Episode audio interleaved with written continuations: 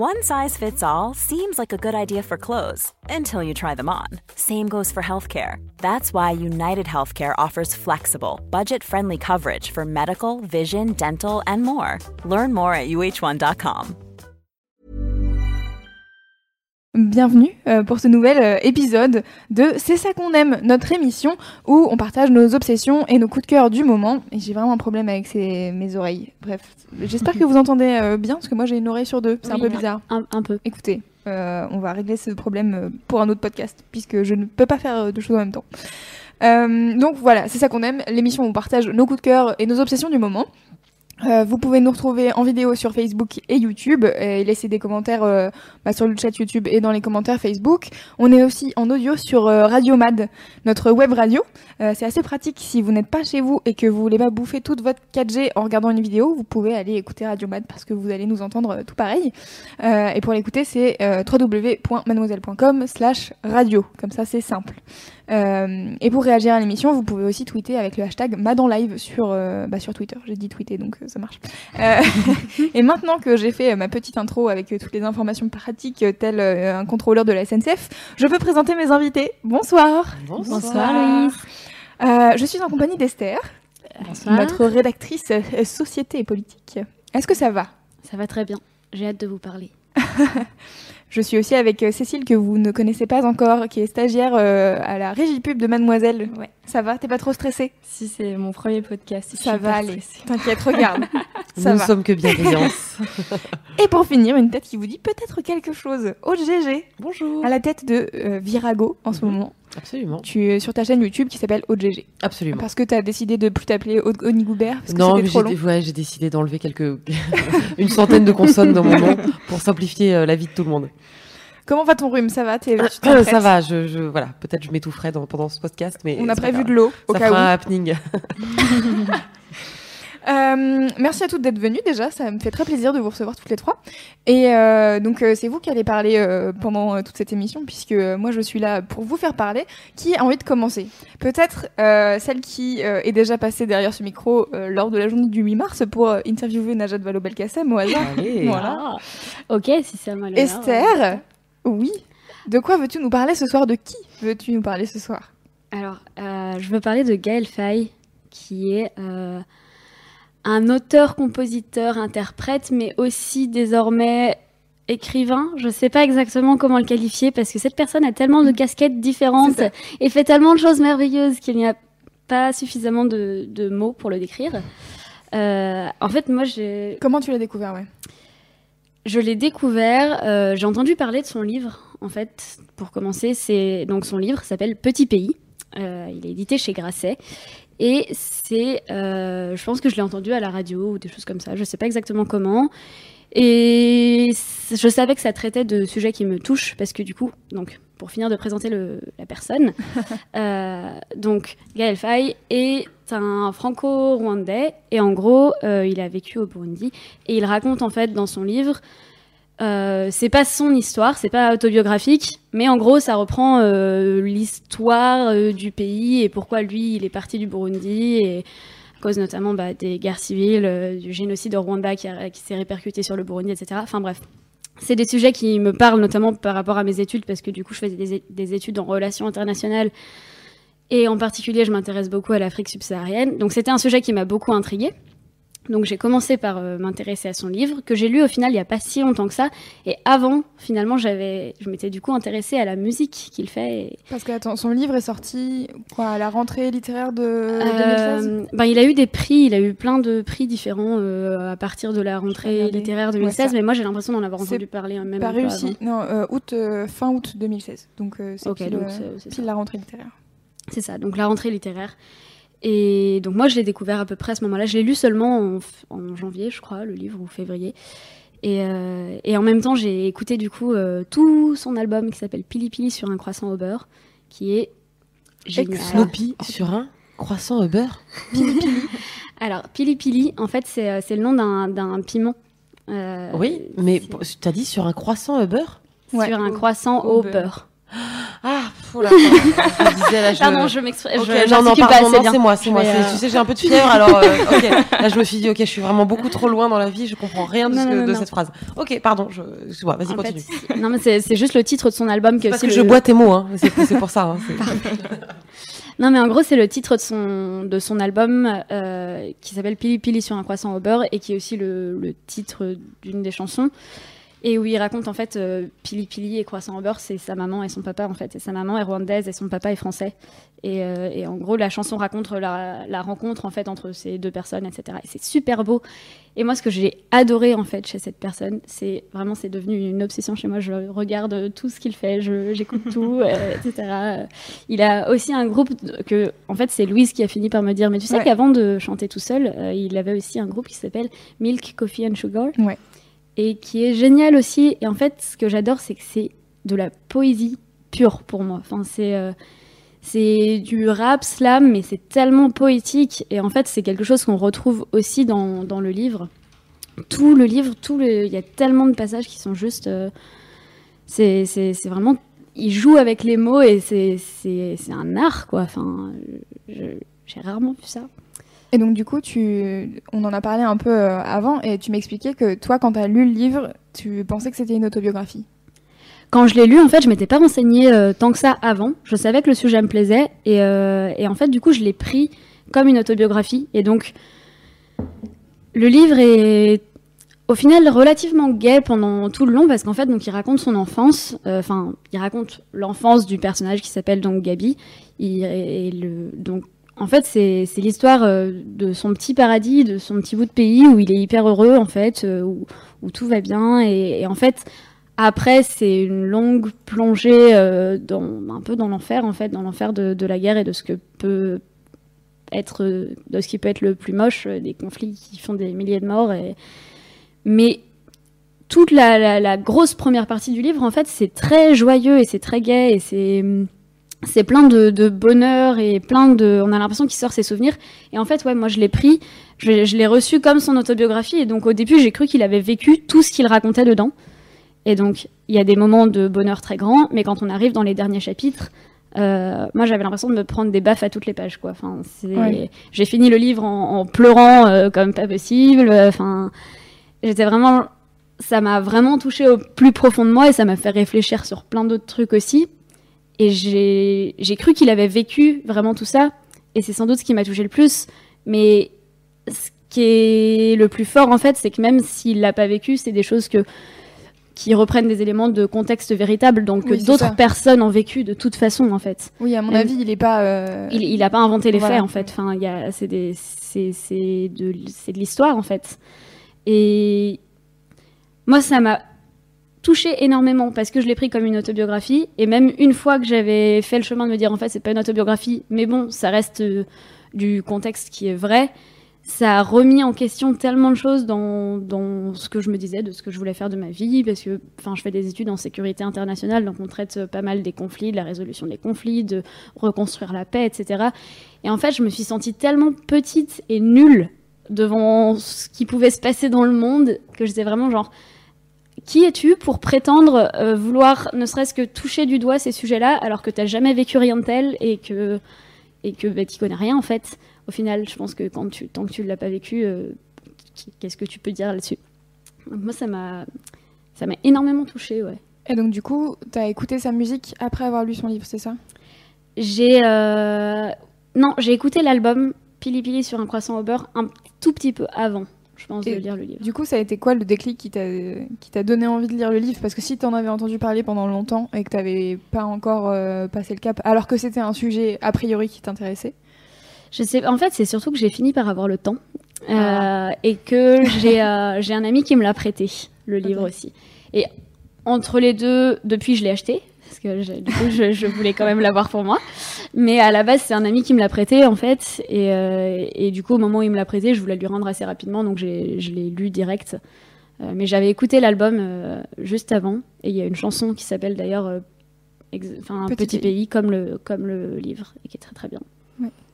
Et en fait, ce qui est assez intéressant dans son album Pili Pili sur un croissant au beurre, c'est qu'il raconte vraiment euh, comment il a vécu, euh, lui, euh, d'être métis en France, Mm. d'avoir une histoire au Burundi, mais de pas pouvoir y retourner parce que c'était en guerre, que c'était vraiment très compliqué. Et, et en fait, quand il écrit cet album, il retourne au Burundi pour, pour faire les clips. Euh, Et donc en fait tous les clips, donc le, notamment le clip de Petit Pays, je vais essayer de, de le mettre en lien. Le clip de Petit Pays, c'est euh, c'est le Burundi, c'est euh, vraiment hyper, euh, enfin ça donne juste envie d'aller dans le pays parce qu'en plus lui il a vraiment une espèce de, enfin il y a son attachement à son pays forcément, tu vois, qui, qui ressort dans ce dans ce clip là. Et, euh, et c'est vraiment euh, très beau. C'est vraiment magnifique. Et moi, ce que j'adore dans ce titre-là en particulier, je pense que c'est le titre que je préfère euh, de l'album, c'est qu'il y a un mix en fait. Il, il parle en français et alors, je ne sais pas quelle est l'autre langue. J'imagine que c'est du Kirundi parce que c'est la langue qui est parlée au Burundi. Euh, à moins que ce soit du Kinyarwanda parce que c'est la langue qui est par- parlée au Rwanda, je ne sais pas. Euh, je les parle pas donc je suis pas capable de dire. Mais, euh, mais en tout cas, le, mix est extrêmement beau. En fait, il y a ce refrain donc dans, cette langue qui, je pense, est le, le Kirundi. Et après, il y a tous les couplets en français qui sont magnifiques. Et tout l'album raconte euh, tellement de choses différentes. Il y a beaucoup la question d'identité dans Ouais. son album, en fait. Euh, C'est euh, c'est beaucoup d'où je viens et comment je suis arrivée là et qu'est-ce que je fais maintenant que je suis là. Et en même temps, j'ai ces souvenirs et com- comment je combine euh, tout ça pour être moi, en fait. Et c'est très, très, très intéressant de. Enfin, j'ai.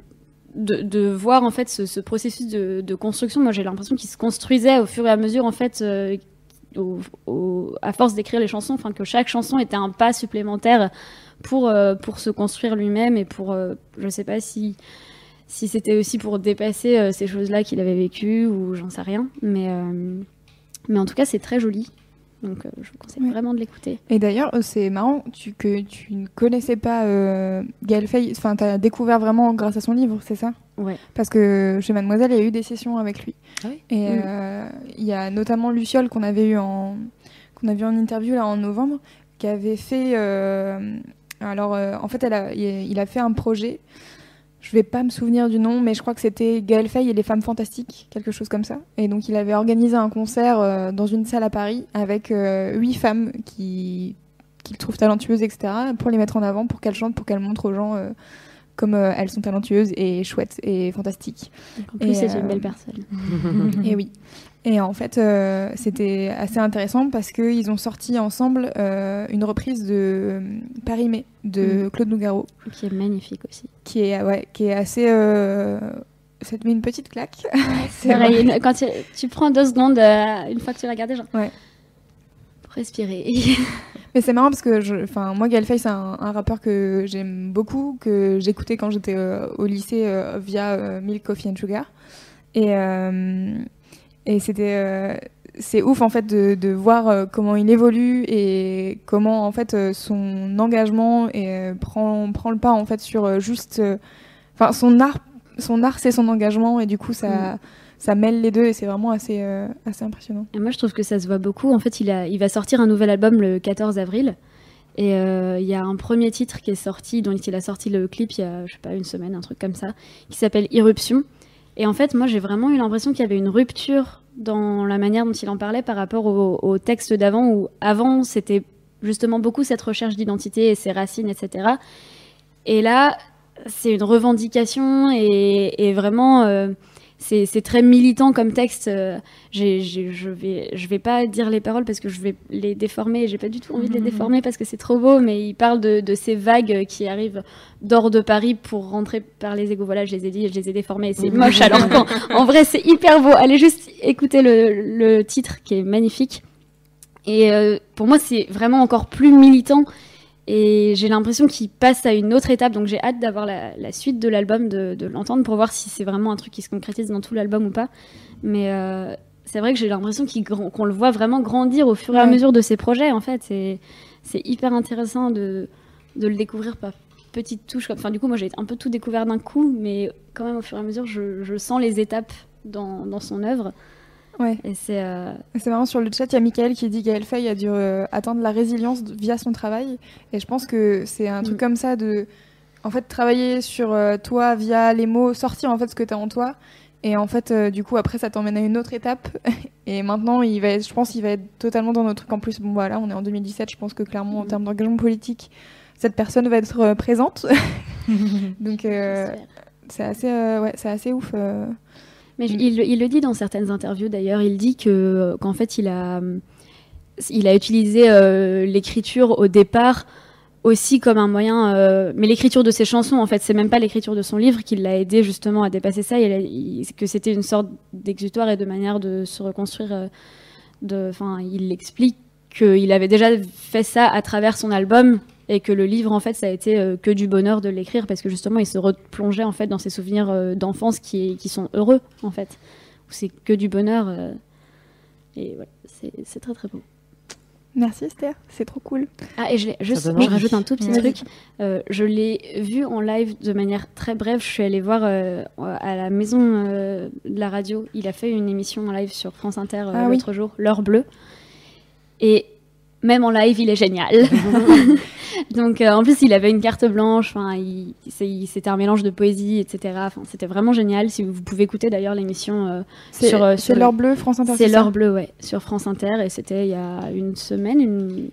genre dix jours. Est-ce que c'est le live dont tu nous parlais hier et que tu as voulu aller lui parler et que tu as perdu Oui. tes moyens Exactement, c'est celui-ci je- où j'ai commencé par euh, le. Vous voyez, après j'ai tout tué, tué, j'ai juste fait genre ton livre c'est le plus important que j'ai lu pour moi. Et après je me suis un peu liquéfiée sur place Oh. et je suis partie. Mais c'est bien de lui avoir dit. Mais en Mais, fait, euh, je pense que je- Il est rentré, il a dit j'ai vu une meuf chelou. je, me suis, j'ai- je me suis un peu dit ça. Après je me suis dit mon dieu, mais c'est non, mais en fait, gagné. bah, en fait, je pense que pour toutes les personnes euh, qui font des trucs euh, de manière publique, déjà que tu viennes les voir et leur dire que tu prennes sur toi, parce qu'en fait, on se rend pas forcément compte, je pense, quand on, quand on est une personne publique, que les gens ont du mal à nous voir comme des êtres humains parce que nous, on se voit avec nos défauts, etc. Et euh, du coup, de venir prendre le temps de dire, en fait, ce que t'as fait, c'est ouf et ça m'a ouvert les yeux et ça m'a fait un truc. Déjà, c'est un truc, t'es là, genre, waouh. Déjà, enfin, tu vois bien avec nous, mademoiselle, les gens qui nous envoient des messages pour nous dire, c'est cool ce que vous faites. On est là, ah, trop bien, vous êtes trop chou. Quand il y a des, quand il y a des gens, quand il y a des gens qui ont 15 ans qui nous envoient, euh, je suis féministe, et moi je suis là. J'aurais tellement aimé être féministe à 15 ans. J'aurais tellement avoir, euh, aimé avoir eu mademoiselle, tu vois. Donc du coup, je pense que c'est un peu le même truc de, des gens, euh, Mm. Bah écoute, j'espère que je lui ai pas fait peur. hein, en tout cas. je ne pense pas. À mon avis, il y a des gens plus creepy que toi, Esther, qui vient dire gentiment, ça j'ai beaucoup aimé ton livre. Ça va. Donc je disais, c'est bon, j'ai trouvé le podcast de l'heure bleue. Il est euh, sur le chat et il sera bientôt euh, sur le l'article de Mademoiselle du replay demain. Super. Voilà. Euh, Est-ce que Cécile ou Aude, vous voulez prendre le relais? Vas-y Cécile. Ok, je Moi, me j'ai- beaucoup de moins de choses à dire. Enfin, je vais, Mais je vais être plus succincte. T'inquiète, on va te, on va te faire parler. Ah, oui. Bon. Alors moi, moi, ça va être dur d'être concise parce que j'ai quatre mois d'aventure à raconter. Waouh. Ouais, cool. Ça, bien. Euh, Donc, euh, je vais parler du dumpster diving. Euh, donc, littéralement en français, ça veut dire plonger dans les poubelles. Et sinon, en canadien, ça s'appelle le déchetarisme. voilà. Déchetarisme, c'est un peu moins. C'est quand elle me, quand moins classe. Cécile me dit, je vais parler du dumpster diving. Je fais putain, oui, trop bien. Elle me fait. Sinon, je peux le dire en français. Déchetarisme. C'est un peu moins stylé. Ouais, un peu moins classe. ouais. Et, euh, et donc. euh, Du coup, comment t'as, comment comment j'ai t'as découvert découvert comment ça Ouais. t'est venu? Donc, euh, en- avant d'être en stage chez Mademoiselle, j'étais en Erasmus au Danemark pendant quatre mois. Et, euh, et donc, euh, un jour, on était en classe et une fille a fait un exposé sur le dumpster diving. Et elle, dev- elle avait trois minutes pour nous convaincre de passer au dumpster diving. Il faut que tu expliques euh, ce que c'est, un ouais. Snoopy, euh, Snoopy Ouais, quand ouais. même là. Alors, euh, je vais expliquer brièvement et après j'expliquerai en longueur. Euh, c'est le fait de d'aller plonger dans les poubelles des supermarchés pour récupérer euh, toute la nourriture qu'ils ont jetée pendant la journée et de la récupérer pour soit la donner à d'autres personnes, soit pour sa propre consommation. Et euh, Pour éviter le gaspillage, quoi. Exactement, pour... euh, je vais y venir juste, juste après. Et donc, elle avait trois minutes pour nous convaincre de passer au dumpster diving. Et donc, ces trois arguments, c'était que, un, c'est gratuit. Donc, euh, c'est déjà un très bon argument. Oui.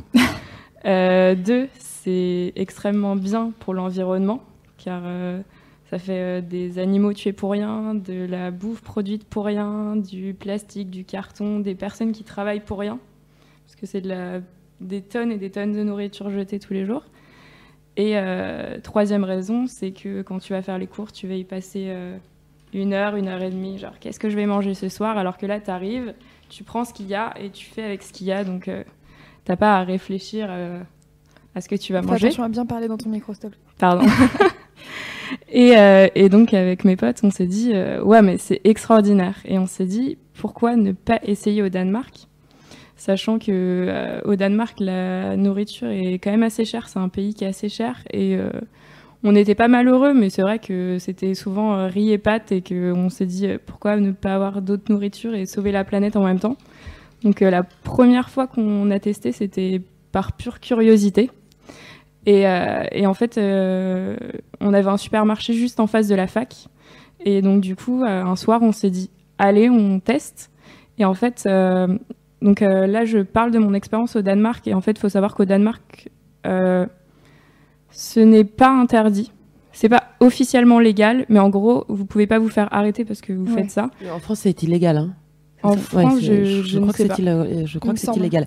Puisqu'il n'y a pas très longtemps, il y avait euh, encore une, une. En fait, les, les, les, les gens de supermarché jetaient de l'eau de Javel Oui, sur les déchets ouais, pour pas ça. que ça soit récupéré. Mais maintenant, ils ont plus le droit de Maintenant, ils n'ont plus le droit de, ils n'ont plus le droit de gâcher, mais ils n'ont pas le droit de le donner non plus. Mais je, Ouais. crois, je crois que c'était pour éviter en fait que qu'ils puissent être poursuivis Exactement. en justice Mm, mm. Ouais. parce que imaginent euh, conditions sanitaires, les gens tombent malades, ils pourraient Ouais. les poursuivre. Voilà, enfin, je pense que c'était un truc comme ça, mais Ouais, c'est ouais, vrai que c'est ça. c'est scandaleux de te dire qu'ils balancent de l'eau de javel sur. Ouais. Sauf que maintenant, ils ne le balancent plus, mais, mais tu n'as toujours pas le droit d'aller récupérer. Donc, il y a une espèce de vide d'hypocrisie au milieu. Donc au Danemark, c'est pas interdit, c'est pas officiellement légal, mais en gros, personne peut vous arrêter pour ça. Et euh, en gros, euh, le pire qui peut vous arriver, c'est vous vous faites surprendre par un employé du supermarché et soit il est super sympa et il vous aide, soit il vous dit ah, c'est pas trop cool, ça fait une mauvaise réputation pour le supermarché, allez-vous-en.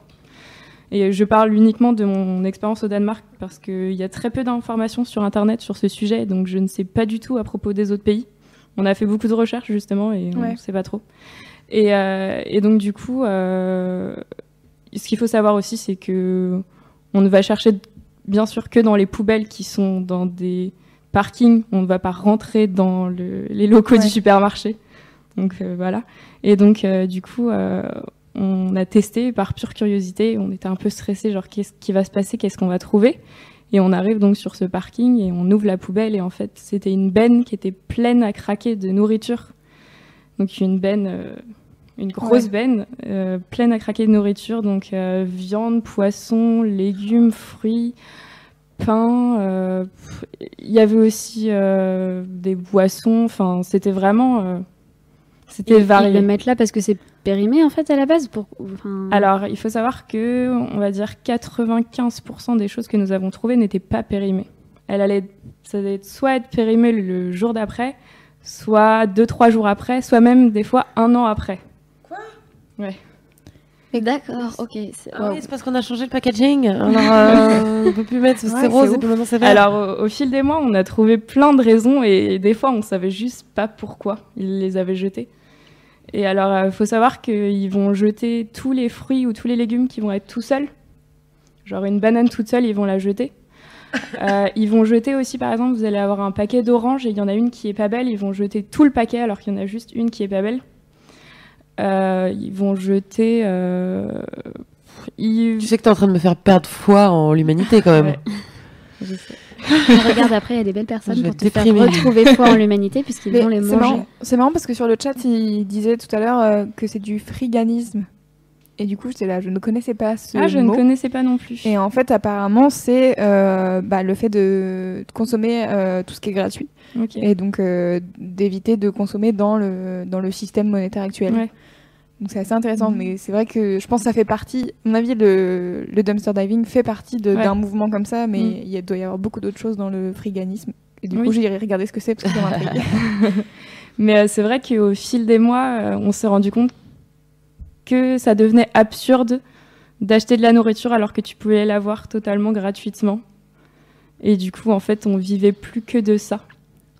Et donc, euh, en fait, euh, tu développes au fil des mois une espèce de nouvelle manière de vivre, c'est-à-dire que euh, avant, tu vas, enfin, avant, on allait au supermarché en mode ah, il y a trop de choix, qu'est-ce qu'on va manger, on va pas pouvoir choisir. Et avec le dumpster diving, bah, tu prends ce qu'il y a et tu, tu crées à partir de ce que tu trouves en fait. C'est-à-dire que pour Halloween, on a trouvé euh, une dizaine de citrouilles parce qu'ils jetaient euh, toutes celles qui n'étaient pas belles parce que c'était des citrouilles euh, de décoration. Et donc du coup, on a fait de la soupe à la citrouille, des tartes à la citrouille. euh, on, on a fait un milliard de recettes avec de la citrouille et, et juste en fait, on, on mangeait ce qu'on avait et en fait, on, on essayait de pas gâcher une deuxième fois et on essayait de tout consommer avant que ça soit vraiment mort. Et, euh, et aussi, il y a aussi par vague, c'est-à-dire qu'un jour vous allez trouver euh, genre la poubelle entièrement remplie de bananes. On ne sait pas pourquoi, mais il y avait des jours où c'était spécialement Ouais. dédié. euh, Ce sont des cargaisons entières de choses dont ils ont Ouais. décidé qu'ils ne voulaient plus. et- Mais alors attends, du coup, je suis pas sûre d'avoir bien bien suivi. T'étais en Erasmus, c'est ça? Ouais. Ok, et donc t'étais tout le temps dans la même ville, tu faisais tout le temps le même supermarché Ou Exactement. changé Euh, en fait, on habitait sur le campus et le supermarché était vraiment à 30 secondes de là où on habitait. Il y avait un autre supermarché qui était beaucoup plus grand juste à côté, sauf que eux, ils fermaient. euh, Enfin, leur poubelle était à l'intérieur en fait. Et euh, en fait, on n'a pas testé d'autres supermarchés, mais je sais que d'autres amis à moi avaient testé d'autres supermarchés au Danemark parce que c'est quand même assez connu au Danemark. J'ai vu, il y a beaucoup de vidéos sur YouTube de il y a une vidéo euh, assez marrante euh, de deux mecs qui font ça à Copenhague et en fait euh, ils se font surprendre par un employé et en fait l'employé les aide. Il les aide, il est super cool. sympa et il leur dit bonne journée, revenez quand vous voulez. Mais j'ai deux questions. Euh, euh, j'ai le droit? Ah oui, Ouais. bien sûr. Euh, Vous avez jamais été malade? Non. Honnêtement, Non, non, jamais, jamais. jamais. Ok. Euh, parce que je me dis, la cargaison de bananes, peut-être il y a le chikungunya et du coup il le jette et du coup, bon, j'en sais rien. D'ailleurs, peut-être tu ne le sais pas toi-même. Peut-être que tu es malade et que tu ne sais pas. Tu as peut-être contracté un truc enfin, chelou. Euh, et ma deuxième question, euh, vous avez déjà été, euh, on, on vous a jamais rabroué ou, pris la main dans le sac en vous disant de dégager Si, si, on s'est déjà fait prendre plusieurs fois parce que la poubelle était. Enfin, c'était un tout petit supermarché, la poubelle était juste. Enfin, il y avait une grille en fait et la poubelle était juste devant. On s'est fait surprendre plusieurs fois par les employés du supermarché, mais en fait, à part nous dire allez-vous-en, voilà, ils, ils savent très bien que c'est pas illégal et que c'est juste. euh, ils veulent pas qu'on le fasse parce que ça donne une mauvaise image pour le supermarché, mais rien de. Nous, juste un petit coup de stress et puis bah, Ouais. on, on part quoi. hmm. Mais. Ah, euh, Après sur le sur le chat, il y a pas mal de gens qui disent en fait euh, bah déjà pour éviter le gaspillage, c'est bien de pas forcément jeter les les produits que tu as achetés toi-même euh, oui, après la date de consommation, enfin genre un yaourt ça se consomme encore Ouais. un mois Mhm. ou des trucs comme ça. Mais après, il y a aussi Alicia qui dit en fait c'est quand même assez entre guillemets dangereux si tu fais pas gaffe, c'est-à-dire que si tu as des produits frais qui sont là depuis Ah oui, plusieurs heures donc vous vous choisissiez quoi comme produit Alors en fait, il y a des règles qui se sont un peu instaurées au fil des mois et en fait, on, on, on s'est renseigné de plus en plus. C'est-à-dire qu'à chaque fois qu'on avait un nouvel aliment, on se renseignait sur Internet, euh, combien de temps tu peux le garder après la date de péremption, euh, comment, comment euh, savoir si c'est bon ou pas.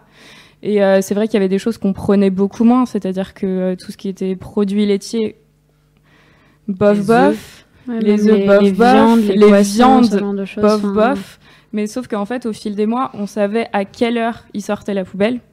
Donc on y allait juste après. Et il faut savoir aussi que j'étais au Danemark et qu'il fait très froid. Donc je pense que dans donc un y a pays pas de chaud, de la chaîne du froid. ouais, je pense se que dans un pays euh, chaud, ça aurait été ailleurs. totalement différent. Donc voilà, mais à chaque fois qu'on trouvait quelque chose de nouveau, on allait se renseigner pour savoir si c'était bien ou pas. Et si on n'était pas sûr, bah on tentait pas. Et aussi quand dans la, enfin, dans la poubelle, on prenait notre temps et on prenait pas tout ce qu'on voyait. C'est ça aussi le truc, c'est que tu prends pas tout ce qu'il y a dans la poubelle, tu prends ce que tu as besoin parce que tu vas pas gâcher une deuxième fois.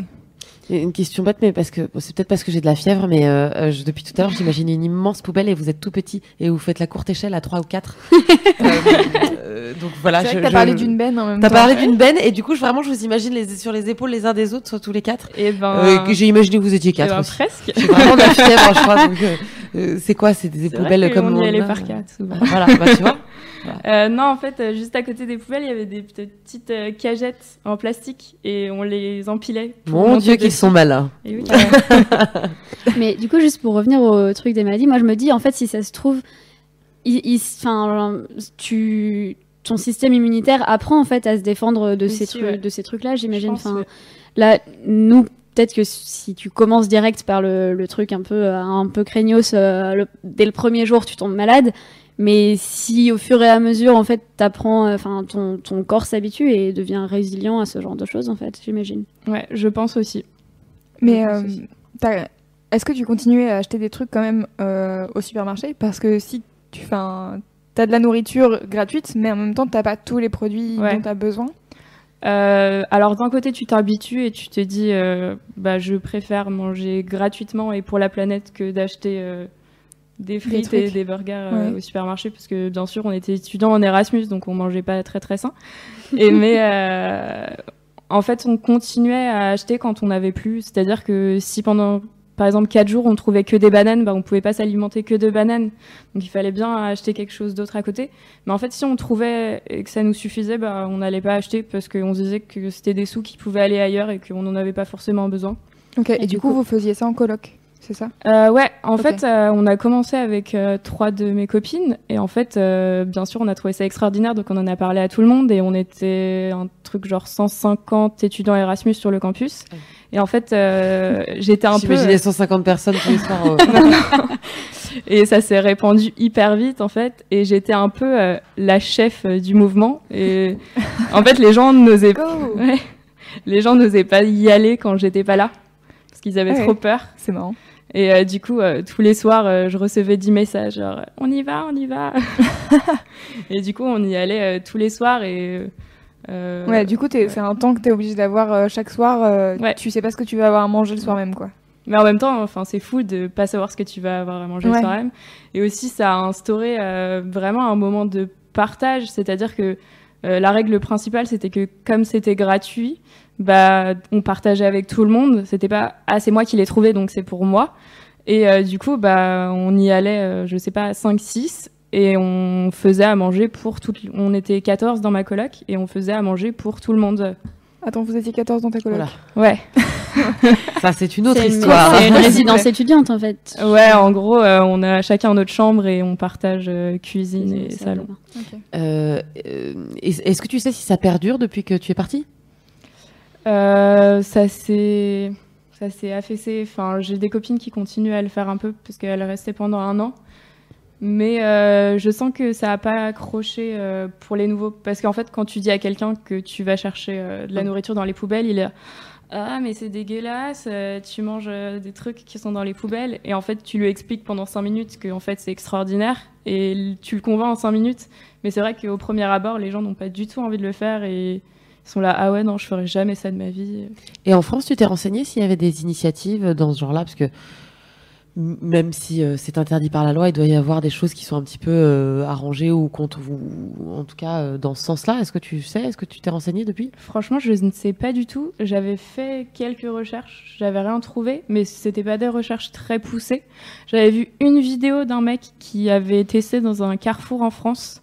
Et euh, c'était hallucinant parce qu'il avait été dans un très très grand supermarché et c'est-à-dire que c'était pas euh, la petite benne du Danemark, c'était qu'il y avait genre une douzaine de bennes et que chaque benne avait un type d'aliment. Il y avait une benne euh, uniquement pour les légumes, une pour la viande et c'était rempli Wow. à ras-bord. Mais je pense qu'il y a des. euh, Enfin, c'est c'est pas le même concept, mais euh, il y, a, y a des applications qui se sont mises en place. J'ai pas du tout le nom en tête maintenant, mais pour récupérer justement en fait ces invendus et les redistribuer euh, soit aux personnes euh, qui sont dans le besoin, soit. Enfin, mais là, j'ai pas le. le Mais maintenant, il y a aussi, euh, j'ai vu ça il n'y a pas très longtemps dans un supermarché, un, un coin euh, euh, bonnes affaires, entre guillemets, Mhm. où ils mettent tout à un euro et c'est des trucs périmés depuis un jour, deux jours. euh, ils mettent tout à un euro. euh. Mais justement, j'ai lu un article comme quoi la France, on était un exemple en matière de, De gâchis de gâchis, ouais. Bah ouais. Enfin, non, justement, on était un, un exemple. euh, De lutte contre dans- le dans gâchis. le en Ah fait. lutte contre le a- gâchis. Parce mais il y a, que- Et il y en a fait, des législations euh, qui sont passées très ouais. récemment en fait. euh, J'ai été choquée, genre quoi Et en fait, euh, apparemment, si, on est un exemple pour les autres pays. Parce que justement, on vend des trucs qui sont périmés. Alors que par exemple, au Danemark, dans le supermarché, il... Enfin, tu trouves pas ça dans partout, pas dans, Ouais, pas ouais, dans tous les supermarchés, clairement. hein, Mm. Il y en a qui, ta salade, elle Ouais. fait un tout petit peu la gueule, c'est poubelle immédiatement. Ouais. Mais euh, j'avais une question, je l'ai perdue. Ah si, euh, Jade sur le chat euh, disait bon alors disait Anne Ferry elle, elle dit vie de hippie, euh, 14 dans une coloc friganisme partage c'est juste les années 60 et elle dit est-ce que tu as une idée de combien euh, t'as économisé en faisant ça? Franchement, j'en ai aucune idée, mais euh, Mais est-ce que du coup ça te permettait de genre entre guillemets sortir plus etc. Ouais, commencé est-ce que t'as commencé pile quand t'es arrivé au Danemark et du coup tu te Non, rends pas compte? on a Ou- commencé fin septembre. Donc on a vécu ouais, trois mois et demi comme ça. Ouais. Mais Donc, je coup, pense tu- que c'était à peu près 300 euros par mois. Enfin, Du coup, elle allait au resto et elle laissait plein de trucs dans son assiette. Genre, euh, des fois, en fait, on faisait le jeu de récupérer des trucs et ensuite on allait voir dans le supermarché combien ça coûtait. Et des fois, on trouvait des blocs euh, de fromage et ils coûtaient 15 euros le bloc. C'était hallucinant. Waouh. Et euh, du coup, on a eu quelques trouvailles euh, un peu sympas. Genre, euh, un jour, on a trouvé un pack de 20 bières. Interesting. Super. et bien sûr, c'était périmé genre un an et demi après. Donc, c'était des Trop bières. bizarre. Et alors, euh, la, trouvaille euh, la plus, la plus incroyable que j'ai faite, euh, un soir, j'y vais euh, toute seule. Je me dis, allez, aventurière, tu tentes. Et en fait, j'ouvre la poubelle et il y avait deux sacs à l'intérieur. Et comme j'étais toute seule, je voulais pas me tenter à regarder ce qu'il y avait dans chaque sac. Je me dis, je les prends et on verra à la coloc ce qu'il y a dedans. Donc, j'ouvre le premier et il était rempli de chocolat. Donc, il y avait franchement une trentaine de sachets de chocolat. Donc bien sûr, rien n'était périmé. Et euh, c'était un peu Noël à la coloc, genre j'ai tout vidé sur la table, genre servez-vous et c'était ouf, genre pourquoi est-ce qu'ils ont jeté ça? Et vous avez fait Aucune une idée. crise de foi après, bravo. Genre aucune idée. Et euh, dans l'autre sac, il y avait euh, tous les ingrédients pour faire des pizzas. Donc pâte à pizza, sauce tomate, mozzarella, chorizo, gruyère, enfin C'était quelqu'un qui était amoureux de toi, qui t'avait laissé les sacs, mais t'avais pas vu qu'il y avait des mots à l'intérieur. en fait. Et c'était juste incroyable. Et on s'est tous dit, mais en fait, qu'est-ce qui s'est passé? Et j'ai une euh, de mes copines qui avait travaillé dans un supermarché et qui m'avait dit que dans son supermarché, en fait, euh, dès que des produits donc étaient sortis des frigos, donc tu en parlais tout à l'heure, la chaîne de froid, Mm. dès que la chaîne de froid est cassée, ils sont obligés de tout jeter. Mm. Et donc en fait, elle me disait, euh, c'est possible que ça soit quelqu'un qui ait fait ses courses. Et en fait, il a juste oublié son sac avec tout, toutes ses toutes ces affaires euh, à la caisse et en fait ils peuvent la- pas les remettre ils dans les peuvent rayons, pas les hein, remettre en rayon parce que c'est interdit et du coup ils sont obligés de tout jeter alors que tout est bon Ouais, ou le, ou, mais d'ailleurs, ça me faisait penser quand tu disais le chocolat, si ça se trouve, hein, tout simplement, hein, t'as tous les packaging de Noël.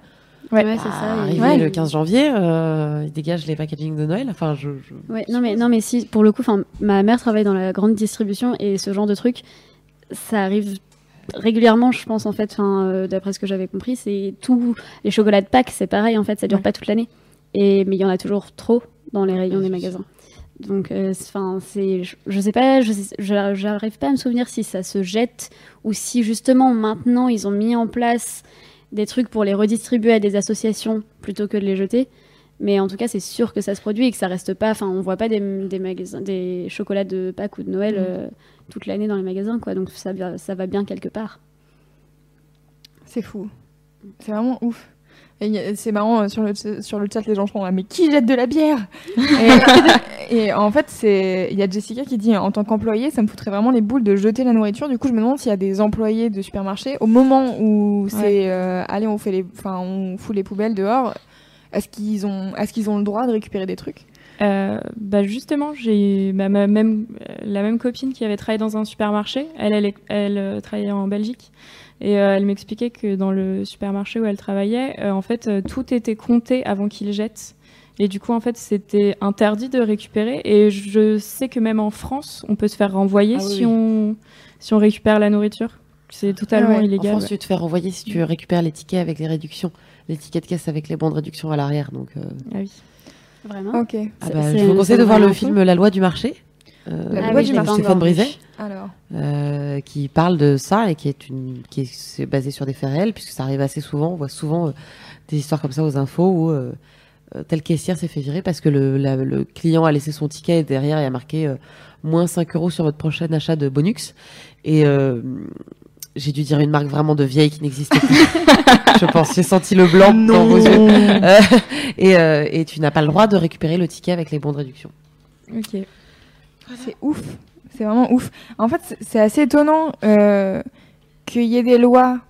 Enfin, tu vois, qui sortent des lois pour dire vous avez plus le droit de mettre de la javel euh, et euh, ils font des pubs contre le gaspillage alimentaire, mais derrière, euh, tu peux pas, euh, Mm. tu peux pas récupérer le- la nourriture, quoi. C'est Ouais. quand même ouf. euh, Ouais, c'est fou. Enfin, c'est vraiment genre le, le dysfonctionnement du. T'inquiète. le dysfonctionnement du, du système, quoi. Genre, il y a, il y a un espèce de blanc, genre, euh, on fait pas ça, mais on fait pas ça non plus. Mhm. Et du coup, vous gâchez de la nourriture pour rien. Ouais, c'est ce que tu disais, il y a un, un espèce de vide. euh, Oui, il y a une espèce de, de flou au milieu. Mais euh, bon, moi, j'habite dans un quartier assez populaire et, euh, et euh, effectivement, je vois souvent des gens qui, après que le marché soit vidé, viennent ramasser tous les fruits qui sont tombés, les fruits et Mm. légumes qui sont tombés- qui sont juste en très bon état, mais juste quand les mecs remballent, bah, il y a plein de trucs qui tombent Ouais. et qui viennent faire le marché après le marché. Ouais, ouais. Mais euh, moi, je me souviens, ma, ma- une de mes grandes sœurs, euh, quand elle était euh, à la fac, bah, elle avait pas de thunes pour euh, se payer genre les, les- aliments du marché, etc. Et en fait, ils faisaient le- les fins de marché pour bah, demander aux gens s'il y a des trucs qu'ils allaient jeter quoi qu'il arrive. Et en fait, souvent, les marchands, à- à- après, j'en sais rien, peut-être pas tous, mais il y en a qui, qui donnent volontiers, en fait, plutôt que ça se périme, enfin, que ça se perde, le donner aux gens qui en ont besoin, tu vois. Ouais. Mais après, je sais pas à quel point ça se fait euh, dans tous les marchés, je pense pas, Ouais. mais tu vois, euh, si, euh, si tu as des bons rapports avec les gens, ou si, je sais pas, si tu les aides à ranger leur camion, j'en sais rien. Ouais, de toute façon, de base, je pense qu'en fait, quand tu arrives à la fin du marché, juste avant que les gars remballent, ils font toujours des. des- Il y a toujours moyen d'avoir des prix qui sont Ouais. pas les mêmes que ceux que tu as quand tu arrives le matin à 8h. Ouais. Et je pense qu'effectivement, euh, s'ils savent qu'ils vont perdre euh, ce qu'ils ont, enfin, à mon avis, il y en a très peu qui jettent par plaisir ce qu'ils ont produit, tu vois. Ouais. Enfin, Mais euh, du coup, en fait, euh, ce qui me fascine, c'est euh, ces supermarchés qui jettent autant de tonnes de nourriture. Pourquoi est-ce qu'ils les donnent pas à des gens qui en ont besoin? Ben, je pense justement que c'est ça en fait la loi qui est passée et j'arrive ça m'énerve beaucoup de pas réussir à retrouver exactement il y a, ce il y a un documentaire d'ailleurs exactement là-dessus. hein. Mais, mais il me semble, je ne sais pas si quelqu'un sait sur le chat. Je peux chercher, euh, hein, mais j'ai- internet. il, me semble, je suis quasiment sûre qu'on a fait un article dessus sur Mademoiselle. C'est pas moi qui l'ai fait, je sais plus qui. Chloé peut-être. Mais il y a un documentaire Mais, qui est sorti euh, sur la grande distribution et sur le gâchis alimentaire, justement. Mais pareil, j'ai plus le nom.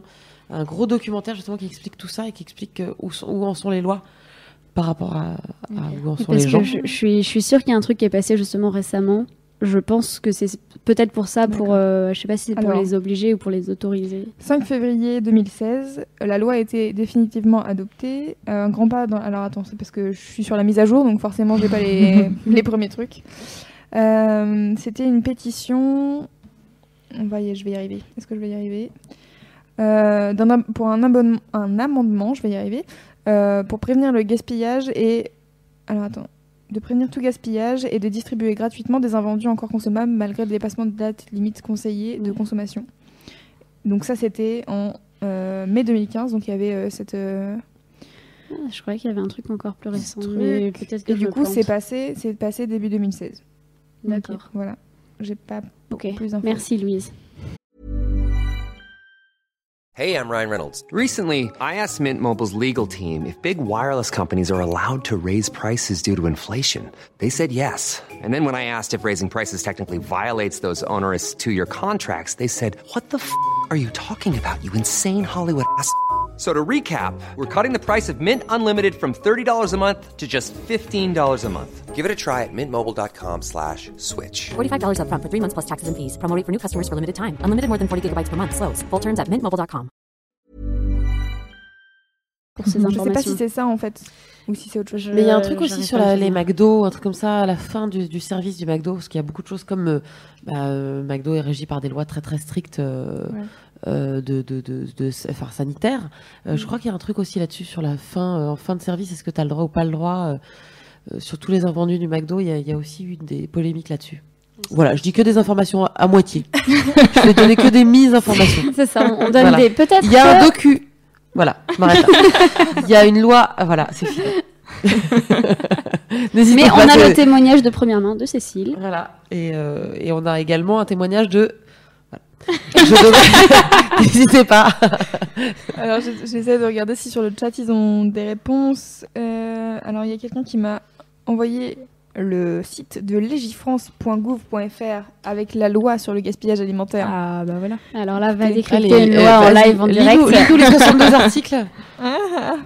Euh, ouais, non, mais c'est ça. Par contre, donc, alors dans la loi, il y a donc euh, un premier article. Je vais pas vous lire tout, mais il y a euh, donc ça, ça prévient le gaspillage alimentaire en, euh, donc, en utilisation, alors utilisation des invendus propres à la consommation humaine par le don ou la transformation, Voilà. valorisation destinée à l'alimentation animale et utilisation à des fins de compost pour l'agriculture ou la valorisation énergétique. Bonne idée. Ah, c'est pas bête. Mm. Sauf qu'il y, a y, le- il y a le texte et puis il y a la réalité Oui. où tu as des supermarchés Ouais, qui n'ont pas envie d'avoir des gens qui débarquent clair.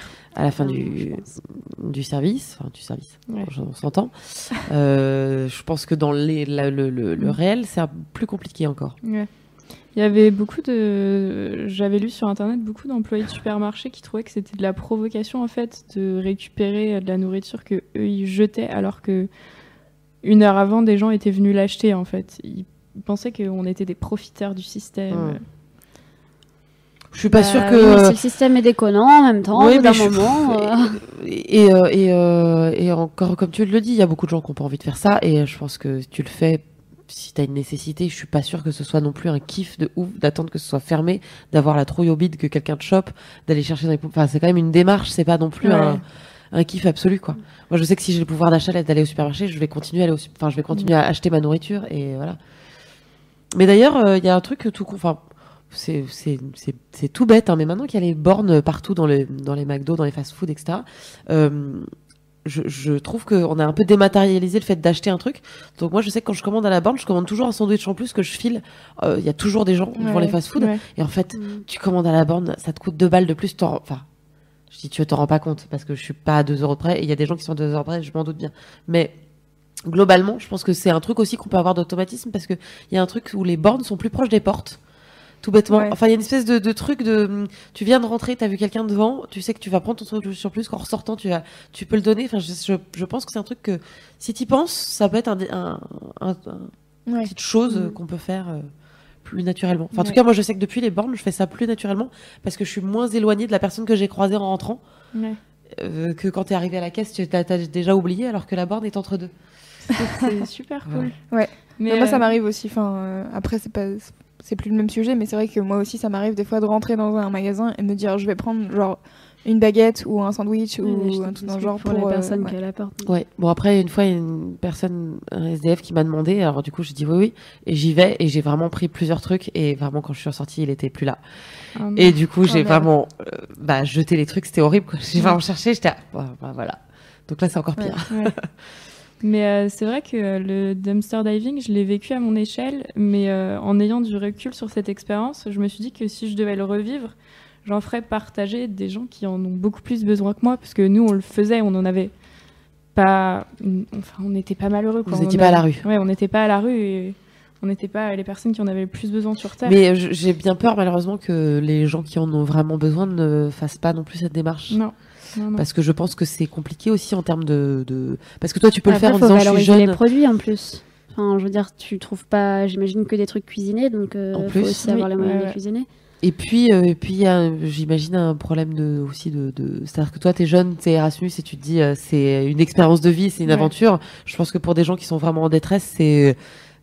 La démarche est moins bobo. Enfin, euh, Ouais, c'est ouais. pas, c'est pas du tout un jugement de valeur. hein, non, mais ce que c'est ça, mais je pense que c'est être- c'est très militant en fait, presque ce que tu as fait. C'est c'est pas effectivement, euh, je le fais forcément juste parce que j'en ai besoin. Voilà, c'est j'ai l'impression dans ce que tu décris qu'il y avait vraiment la démarche militante de bah en fait bon déjà c'est un peu utile pour moi, mais surtout je vais éviter ce gaspillage quoi. Mais, mais sauf que les gens, c'est ce que je, enfin, je nuançais mon propos, c'est que les gens vraiment en nécessité vont, c'est pas une démarche Bien militante pour eux, donc euh, Ouais, ouais, la ouais, démarche est sûrement plus complexe. Mhm. C'est intéressant. En fait, sur le, donc sur le chat, il y a Arnaud qui dit qu'en France, euh, il y a pas mal de friganes. Et du coup, Jade tout à l'heure disait que euh, si tu cherches un peu sur euh, Facebook, il y a des groupes de, de gens friganes, je pense par, certainement Trop par cool. ville. Euh, qui doivent se retrouver euh, justement pour, euh, pour échanger là-dessus. Et euh, sur, le, sur Facebook, il y a Céline qui dit un truc assez intéressant. Euh, elle dit en fait on donne pas pour euh, stimuler la consommation parce que si on donne, on perd des consommateurs, des consommateurs potentiels. Oui. Et c'est juste le truc principal de notre système économique. Donc, euh, Surtout que je suis pas sûre que ce soit vrai, parce que, comme je disais. Oui, non, mais c'est ça. Si t'as le pouvoir d'achat, tu te fais pas chier à aller euh, à la sortie, à attendre l'heure, à pas savoir ce que tu vas manger. Enfin, je je suis même pas sûre que ça enlève vraiment des consommateurs en vrai. Bah oui. Ouais. Enfin, moi, je réfléchis enfin, totalement une autre échelle, mais euh, depuis que je suis à Paris, j'entends beaucoup de gens, genre, en fin de soirée, dire on prend un Uber, et je suis là, non, genre, je vais pas payer 10 euros pour prendre un Uber, je vais prendre le métro, parce que j'ai une carte de métro que j'ai payée cher. et, tu vois. Oui, ou, ou le Vélib quand les métros sont finis, Oui, ou voilà. ce genre de trucs. Et du coup, c'est assez marrant en fait euh, certains automatismes que tu as genre dans des grandes villes ou parce que bah en fait euh, c'est aussi possible que je sois avec des gens qui sont plus âgés que moi donc qui ont plus de qui ont plus de sous et qui du coup euh, s'en foutent de payer euh, 10 euros pour entrer d'une soirée parce qu'au moins ils savent qu'en 10 minutes ils sont chez eux. Et moi je suis là. Non, je, je vais prendre le métro. Et du coup, je pense que c'est totalement, ça reflète vraiment ce que tu es en train de dire, Aude, sur le, le- les personnes entre le, le pouvoir d'achat. En fait, une fois que tu l'as, euh, bah, tu l'utilises, quoi. Bah oui.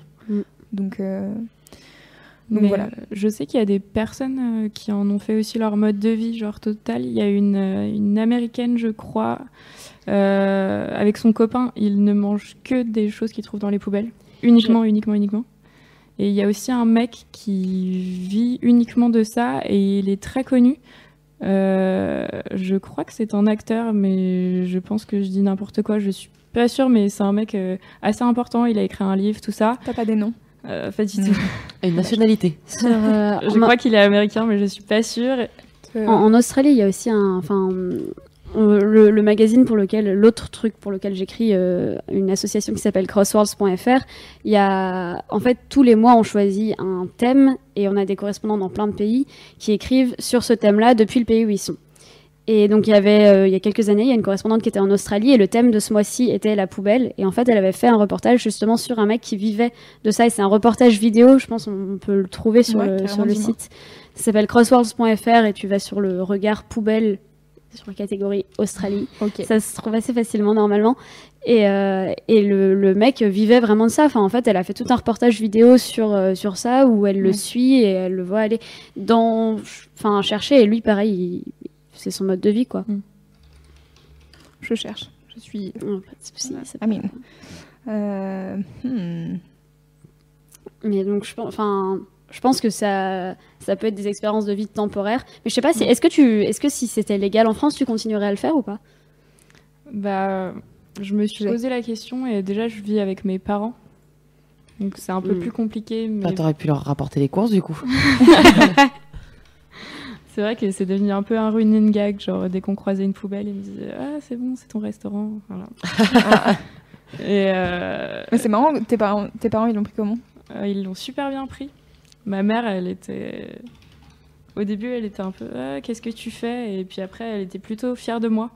Mais je sais que j'ai une autre euh, copine qui l'a dit à ses parents et ses parents lui ont donné des sous en mode Mange ma fille, ne va pas se nourrir dans Ah les ouais. poubelles. Ok. Ouais, elle avait. Est-ce qu'elle avait expliqué le processus derrière ou... Ouais, mais je pense qu'ils avaient pas bien Ok. capté euh, le concept. D'accord. Ah, c'est marrant. Tiens, plus de sous. Non, je viens de vous dire que je voulais pas les dépenser justement. ok, trop cool. En tout cas, euh, c'est euh, genre les gens réagissent hyper bien sur le sur le chat. Ils disent que tu redonnes un peu d'espoir en l'humanité. Donc, euh, Bah, très chou. Voilà, tu te débrouilles très bien pour ton premier live. Bravo. Euh, on va faire une euh, pause musicale parce qu'il est déjà 22h et, euh, et on revient après pour Last but not least puisque c'est Aude qui va vous parler du truc qu'elle aime beaucoup en ce moment. Qu'est-ce qu'on écoute pour la pause? On écoute Holly Cook avec le morceau Tiger Balm. Balm? Balm? Je ne sais pas comment on dit.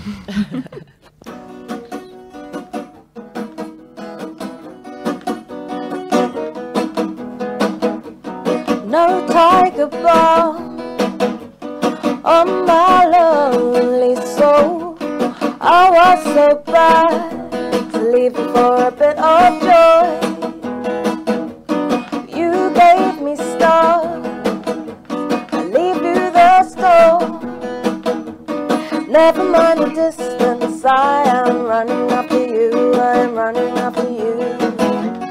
No matter certain today, I think of you anyway.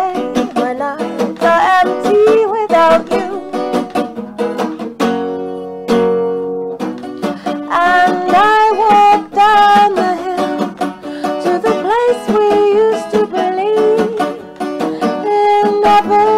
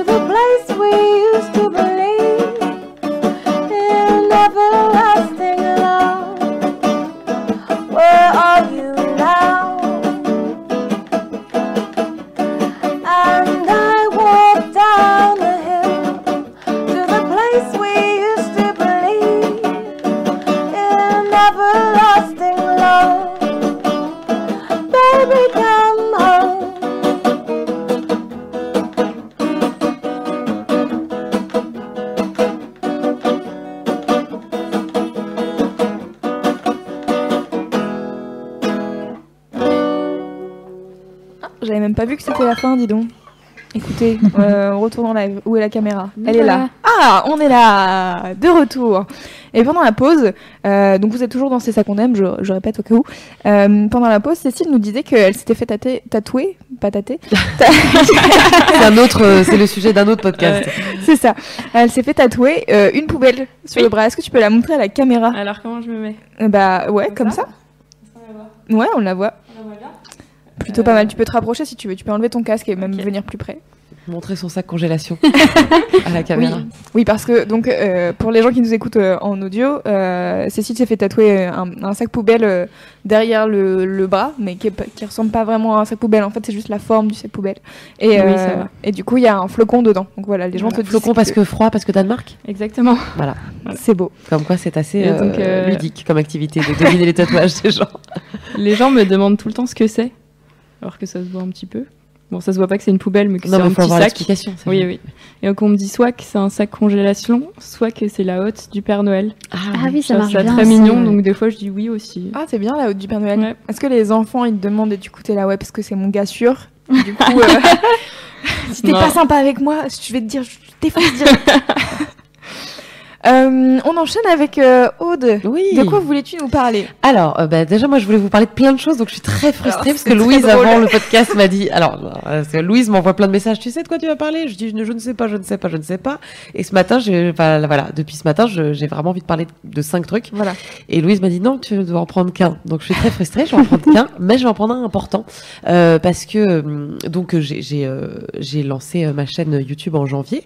Donc euh, Virago, je fais le portrait de femmes qui ont changé le monde à leur échelle. Et de fait, je m'inspire de beaucoup, beaucoup de choses. Euh, on m'envoie euh, beaucoup de, références, de livres, de choses à écouter, à voir, à, regarder. Donc, je m'imprègne énormément de femmes extraordinaires. Et il se trouve que euh, a démarré euh, euh, il y a quelques semaines un podcast qui s'appelle La Poudre, qui est euh, produit par Nouvelles Écoutes et euh, qui est tenu, euh, qui a à sa tête Lorraine Bastide, qui est une journaliste, qui était grand reporter, qui a été rédactrice en chef de de Elle, qui est également chroniqueuse au Grand Journal l'an dernier sous la houlette de Maïtena et, et qui a lancé ce, ce podcast pour donner la parole aux femmes, euh, donc euh, une heure, une heure et demie avec elles, sans leur couper la parole. Euh, donc elle lance, elle a quelques questions euh, de référence et elle laisse ces femmes parler et c'est des femmes toutes très inspirantes. Euh, elle a reçu des femmes comme euh, Ouda Benyamina, comme euh, Garance Doré, euh, comme euh, Pénélope Bagieux. Pénélope Bagieux, ouais. Euh, voilà, et, euh, et donc c'est une vraie conversation euh, entre femmes. euh, et moi, ce qui m'intrigue énormément, au-delà du fait que Lorraine Bastide est une, est une journaliste remarquable et qui a une voix euh, Formidable, parfaite pour la radio. absolument envoûtante, c'est-à-dire que c'est, on passe vraiment un moment euh, euh, délicat. En fait, voilà, je pense que c'est le mot, c'est délicat. Euh, et moi, je suis, je suis une dingue de podcasts. J'écoute énormément de podcasts et je fais beaucoup de voitures. Donc, c'est mon moment à moi, c'est ma bulle. Je ferme les portes, je mets tout, hop, clac, et je mets mon petit moment podcast. Et effectivement, au-delà du, du fait qu'elle a une voix absolument extraordinaire et que et que, que sa, sa douceur et son intelligence portent ses invités, euh, elle, elle leur renvoie à des questions vraiment euh, fondamentales sur ce qu'est euh, ce une femme aujourd'hui, ce qu'est être une créatrice, euh, le parcours de ces femmes-là. Donc moi, ça me parle parce que ça fait complètement écho à mon projet, euh, si ce n'est qu'elle reçoit des femmes euh, qui De sont maintenant. De maintenant. Alors moi aussi, je, je fais pas que des femmes mortes parce qu'on Ok. on me le reproche parfois. Oui, tu fais que des mortes. Je dis non. Dans l'épisode 2, Vic 10 se porte très bien encore aujourd'hui. voilà, je ne fais pas que des femmes mortes, mais c'est vrai que c'est plus facile. euh, enfin, c'est plus facile. recul, en Ouais, fait. c'est plus facile pour moi de parler d'un parcours entier. Euh, là, je- dans ma prochaine session, je vais parler d'une fille euh, qui a 35 ans. Euh, c'est, je, je me dis, ah ouais, j'aurais bien voulu la garder parce ça se trouve, elle va faire encore des choses extraordinaires. Il faudra que je fasse un tome 2. Voilà. Donc là, Ah, mais ça donne l'occasion de poursuivre l'histoire. Absolument, absolument. Mais ou alors je me dis le truc inverse. Je me dis ça se trouve elle va verser dans un truc euh, terrible. Après elle va tuer euh, 15 000 personnes et du coup je serais dégoûtée d'avoir fait un épisode sur elle. Bon voilà. En attendant du coup, euh, Lorraine reçoit euh, des gens, euh, euh, bah, des femmes d'aujourd'hui qui sont euh, des nanas qui sont euh, très inspirantes, qui sont des créatrices, qui sont des fonceuses, qui sont des bosseuses, qui ont des parcours tout tout plus différents les uns les uns que les autres. Et par ailleurs, euh, en plus de ces épisodes qu'on peut qu'on peut retrouver, euh, donc ça s'appelle la poudre, qu'on peut retrouver en, en replay. Euh, je sais pas si on dit replay pour un podcast. Non, juste en podcast. Ouais, en, podcast. Ouais. Elle a sorti un, un truc qui était euh, très touchant le 8 mars. En fait, elle a sorti un, un documentaire audio euh, sur la Women's March. Ah. Pardon, ça y est, j'ai le nez qui se rebouche, donc du coup, ça fait la Women's March. sur la Women's March. Voilà, non, je vais arrêter de le dire. Si tu veux Parce prendre deux fait- minutes pour te moucher, tu peux. Non, hein. non, je vais, je vais tenir le coup. Euh, Lorraine Bastide est partie euh, à Washington quand il y a eu la marche en fait Ah euh, le lendemain de l'élection de, Trump et donc elle est allée euh, pendant plusieurs jours à Washington interviewer les femmes dans la rue, dans les cafés. Elle a rencontré des femmes extraordinaires et, et, euh, et, dont certaines sont à l'initiative du mouvement. Euh, et elle fait un documentaire audio euh, de deux heures où on plonge au cœur de cette marche, au cœur de l'Amérique qui manifeste, au cœur de de et ça file des frissons parce que parce qu'il y a des femmes qui chantent, qui euh, qui, qui crient, qui scandent, qui il y a un orchestre à un moment donné avec des tam tams et d'un coup ben on est pris, on est vraiment en train de marcher avec ces femmes-là et puis en plus elle le avec sa voix qui, qui, qui est tout droit sortie de, de vraiment d'un conte de fées, euh, elle, euh, elle jalonne euh, tout le récit de son documentaire sur sur euh, bah là on ne pouvait plus avancer dans la marche et et donc du coup elle nous elle nous elle nous emmène avec Donc, elle en elle fait dans le voyage. Elle fait une espèce de voix off. Elle fait une espèce de voix off en plus de toutes ces interviews qu'elle qu'elle qu'elle fait avec ces femmes, qu'elle a fait doubler en plus, donc ça, ça peut s'écouter en français et en anglais. Et et voilà, et c'est- c'est c'est extraordinaire parce qu'elle nous fait comprendre un peu, euh, euh, voilà, elle, elle, arrive à la marche en taxi avec une une une, chauffe- une chauffeuse de taxi qui dit mais moi je comprends pas pourquoi les pourquoi les gens manifestent et et en fait, elle, elle c'est toute sa démarche. Elle a pris l'avion de France pour aller ouais. à Washington manifester contre euh, l'investiture de Donald Trump. Et euh, voilà, il y a beaucoup de consonnes qui ne passent plus avec ce nez. euh, je m'en excuse. Euh, voilà, et c'est c'est vraiment un, un, un moment euh, euh, particulier, intime. Elle pose ces questions, euh, moi, qui me fascinent parce que je... je Enfin, je trouve ça fascinant en fait de- d'avoir des réponses à ces questions-là, mais elle demande toujours euh, quel est votre rapport à votre utérus. Ça, c'est fou. C'est fou parce que C'est vraiment assez génial parce que, en fait, moi j'ai écouté, je crois que je suis au quatrième ou au cinquième épisode, je crois qu'il y en a huit, quelque chose comme ça. Et, euh, et la première fois qu'elle la pose, elle est là. C'est une question que je vais poser tout le temps, mais t'es la première à qui je la pose. Et je sais plus qui c'est euh, la première personne qui Je a sais plus, c'était il y a si longtemps. Je maintenant. crois que c'est euh, Rebecca Zlotowski, Oh, c'est possible, ouais. une, une réalisatrice que je- moi je ne connaissais pas du tout. Alors vraiment, genre. Oui, le premier, c'est Rebecca Zotowski. Et, euh, et donc elle lui pose la question un peu en se marrant, genre c'est une question que je posais à tout le monde, mais je, je- à brûle pour point comme ça c'est un peu chelou. donc tout elle est là, mon utérus. Euh, et c'est vraiment assez intéressant en fait parce que elles ont, enfin toutes les réponses sont sont différentes. Avec différentes. avec une question, t'as vraiment mille possibilités et c'est ça qui est ouf, c'est que à chaque fois.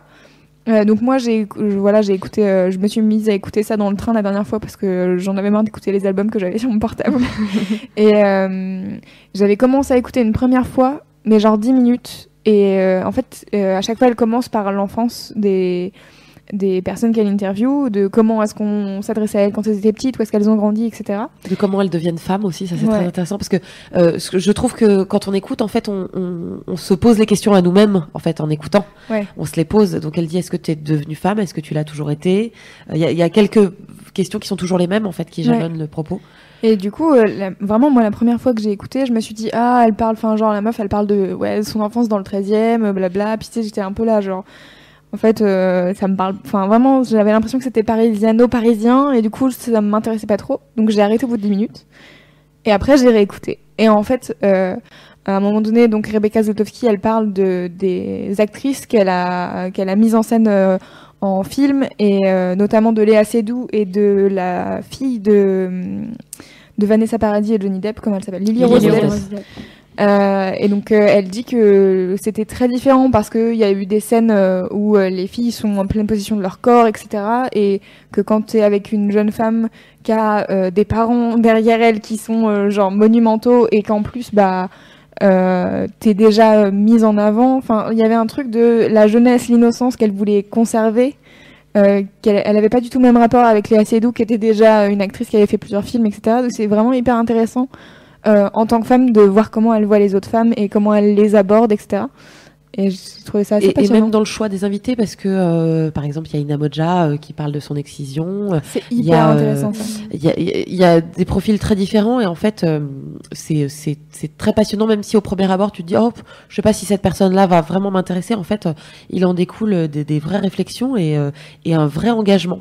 Et c'est ça que j'aime bien aussi, c'est que c'est que c'est engagé et en même temps, c'est euh, c'est juste des parcours qu'on a envie de... bah, dans lesquels on a vraiment envie de se plonger. Et alors typiquement, euh, bon ça c'est pour l'anecdote perso, mais euh, elle a reçu donc Pénélope Bagieux pour parler des culottés. Et euh, moi, c'est vrai que depuis que j'ai lancé mon projet, on me dit toujours ah oui, il faut que tu fasses un truc avec Pénélope Bagieux. Euh, je je- j'ai plein d'amis en commun avec Pénélope Bagieux, mais je ne connais pas Pénélope Bagieux. Et du coup, en fait, euh, je me dis toujours bon, il faudrait que je la contacte parce que ça serait bien au moins que je lui présente mon projet et que voilà euh, et que je lui dise que j'aime beaucoup son travail.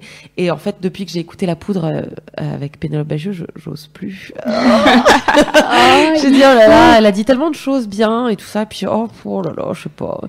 Donc euh, voilà, donc ça a repoussé un petit peu mon. Ça a, ça a remonté mon niveau de, de, de, de toute petite personne, je- je- de, de, mon, de mon sentiment de toute petite personne. Et euh, je me suis dit, bah bon, je vais. Bah, J'espère que tu vas le dépasser parce que ça, Oui, non, il faut que je le dépasse. Non, ça- mais- moi me fait rêver, hein, une collaboration entre OGG et Pénélope Bagieux. Moi, je- ça me fait rêver. Mais le, truc, c'est que j'ai vraiment, euh, je suis en possession de son email et, et c'est horrible parce que j'ai vraiment un ami qui lui a demandé est-ce que Aude peut te contacter et donc elle a dit oui. et J'ai son email et je et tous les jours je me dis ah faut vraiment que je lui écrive. écoute demain je lui envoie demain je moi je lui envoie le podcast et je Ah, je regarde ah. Peut-être qu'elle nous regarde. La honte. Non, mais c'est vrai que en plus, en plus, parce qu'en fait, c'est le problème, c'est que c'est bête parce qu'on a des démarches. euh, alors, euh, bon, je- non, mais j'allais partir dans un truc. euh, si vas-y je- bon, c'est pas grave. Je dis, tu me dis que tu me dis quand je parle trop parce qu'à un moment donné, tu vas brancher sur le sujet. Même si j'ai les consonnes en moins, je vais quand même y aller. Le, truc qui est tout bête avec Pénélope Bagieux, c'est que moi, je ne connaissais pas du tout. Enfin, je, je la connaissais de nom. Je connaissais, euh, je savais qu'elle était dessinatrice. Je connaissais de nom. Et quand j'ai lancé Virago, quand j'ai tourné Virago, euh, j'ai tourné ça en octobre. Et euh, parce que c'est un projet que j'avais depuis longtemps en tête. J'ai tourné ça en octobre, juste avant de me faire hospitaliser et parce que j'avais peur en fait que mon hospitalisation me, me mette trop longtemps out et je me disais il faut que j'ai quelque chose qui sorte pendant que moi je suis enfermée. Voilà, en fait finalement ça a duré très peu de temps et tout s'est bien passé. Et euh, mais à l'hôpital on m'a apporté les, les culottés de Pénélope Bagieux qui venaient de sortir. C'est-à-dire que c'était vraiment, euh, je n'étais pas au courant de ce projet, je ne connaissais pas les culottés, je ne savais pas que c'était une rubrique dans le une monde, rubrique ouais. dans le monde, je ne savais pas du tout. Et, euh, et on m'apporte ça vraiment pendant que je suis à l'hosto. Et je me suis dit, c'est génial parce que je j'étais pas sûre de ce que j'étais en train de faire. Et en fait, je me dis, au lieu de. Enfin, j'aurais pu avoir le réflexe de me dire, oh zut, ça a déjà été fait. Et en fait, je me suis dit non, parce que déjà, le média n'est pas du tout le, le même. Et c'est pas la même façon de, traiter, de, le, de le traiter. Oui. Et je me suis dit, au contraire, ça veut dire que c'est important et qu'en fait, il faut qu'on soit de Ouais. plus en plus à le faire. Ça veut dire qu'il y a une demande et Il y a que une nous, demande. on est en- à la recherche de personnes inspirantes. Et en fait, j'ai l'impression que c'est la même chose que ce qu'on retrouve dans la poudre. Absolument. En fait, c'est des, parcours de femmes inspirants. C'est ce dont on a besoin. Enfin, Et en fait, et en fait, on se rend compte, et c'est là où moi je suis contente de pas donner de l'eau euh, au moulin des gens qui pourraient dire, euh, bah, au bout de trois femmes, t'as fini, euh, t'as fait le tour. Non, parce que je m'attelle à ne prendre aucune femme que fait Pénélope Bagieux dans ses, Ouais. dans les culottés. C'est-à-dire que je les ai Mais dans mon petit fichier Excel, en fait, j'ai mis tous les les personnages de Pénélope avec marqué culotté, donc avec une espèce de truc de en gris, Nope. genre ne fais pas la même qu'elle, Ouais. même Mais si je le ferais pas pareil. Il me semble juste que, il me semble que Pénélope, elle prend toutes les meufs qu'elle prend, c'est des cratères de Vénus, si je ne me trompe pas. Ah oui, il y avait un truc comme ça. euh, je Et sais- je- Alors je sais pas d'où je tiens cette information, peut-être non mais j'ai entendu un truc comme ça. euh, Mais il me semble que c'est ça et que du coup, euh, en fait, euh, bah, en fait, quoi qu'il arrive, si tu prends aucun des cratères de Vénus, normalement, Ouais, après, après, comme moi, mes recherches se font de façon euh, complètement euh, décousue et que j'ai plein plein de choses, en fait, c'est juste qu'à un moment donné, du coup, je les, je, je les tu rentre, vérifies quoi. euh, tu bah, de la même façon que Marion. Seclin fait les scienceuses sur la chaîne String Theory. Euh, moi, j'essaye de pas prendre, je prends, enfin, je- pour le coup, c'était plus facile pour moi d'appeler Marion et de lui dire. Euh, donne-moi le nom de toutes les nanas que t'as traitées comme ça je les traite pas Ouais. enfin voilà donc j'essaye de, de- voilà. et je me dis donc la, la, la corrélation entre entre euh, ben, ce que j'essaye de faire avec Virago ce que Pénélope Bagieux fait et la poudre je pense qu'on a un bon brassage de meufs Ouais. chambées et Mais en complètement fait, badass C'est ça qui est intéressant. Là, moi, je, le dernier épisode que j'ai commencé à écouter, je crois que c'est avec euh, Ouda euh, Benyamina. Ouais. Et euh, donc, euh, c'est. qui est la euh, réalisatrice de, voilà. de Divine. C'est la réalisatrice de Divine. Et euh, donc, elle a, elle a gagné la Palme d'Or, c'est ça? Oui. Ouais. Et. euh, Enfin, pas, pas la. Palme d'Or, le, pre- le, le premier film. en le- fait, oui, euh, c'est ça. La Palme d'Or du premier film. Voilà. C'est ça. Voilà. Euh, je vais y arriver. Et. euh, et à un moment donné, donc Lorraine Bastille lui dit quand j'ai entendu ton discours euh, quand tu as gagné ton prix, c'était des femmes, des femmes. Enfin, alors moi j'ai pas vu le discours en question, Mm. mais elle a l'air de lui dire c'est hyper, hyper féministe, etc. Et Ouda Benyamina a dit oui. Je suis persuadée que le 2017 sera, euh, enfin, de manière générale, 20 le 21e siècle sera féminin. Et en fait, Je viens d'avoir un frisson quand t'as dit ça. c'est, C'était beau. Parce que je, C'est je une crois, très que- je crois aussi. ouais. C'est vraiment ce qu'elle dit, hein, c'est du mot pour mot. Le 21e siècle sera féminin.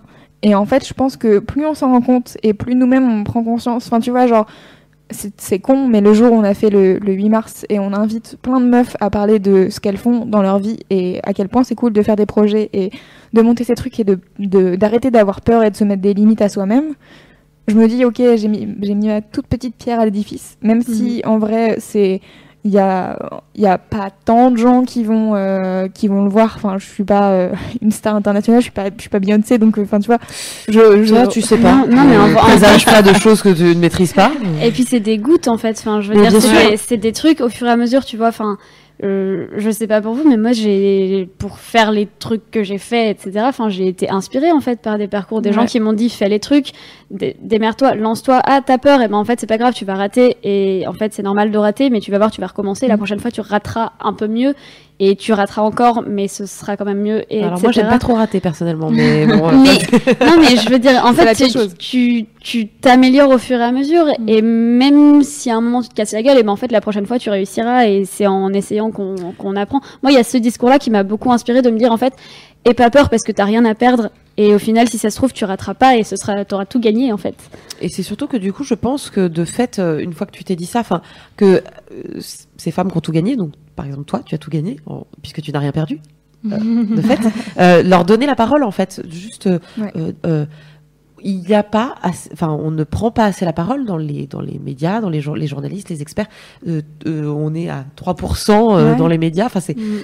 je viens de dire un chiffre au hasard. Ne me tombez pas dessus Internet. J'ai dit un pourcentage au hasard. Je ne maîtrise pas les chiffres, mais je sais qu'on est très peu et que donner la parole aux femmes, en fait, mais même, il n'y a pas besoin de, comment dire Et c'est je me, je me confonds toujours à ce truc-là, pardon, mais je me confonds toujours à ce truc-là de, de, en fait, il n'y a pas besoin de, de euh, euh, forcément de d'haranguer et de, et de critiquer, et de dire ouais machin nanan et d'a- d'agresser euh, euh, en disant il faut, il faut, il- enfin je sais pas comment exprimer bien ma parole, ma, Non, ma mais c'est- pensée, en mais fait, simplement dire que on est là et juste le fait d'être là dans le Juste donner paysage, la parole, en de normaliser le fait qu'on existe. c'est déjà, en fait le problème c'est qu'aujourd'hui juste donner la parole c'est militant, en fait Ouais. c'est tout bête. Et ce qui est, ce qui est très intéressant, alors je, en fait, je reviens encore au Damien Yamina parce que c'est le dernier épisode de La Poudre que j'ai écouté.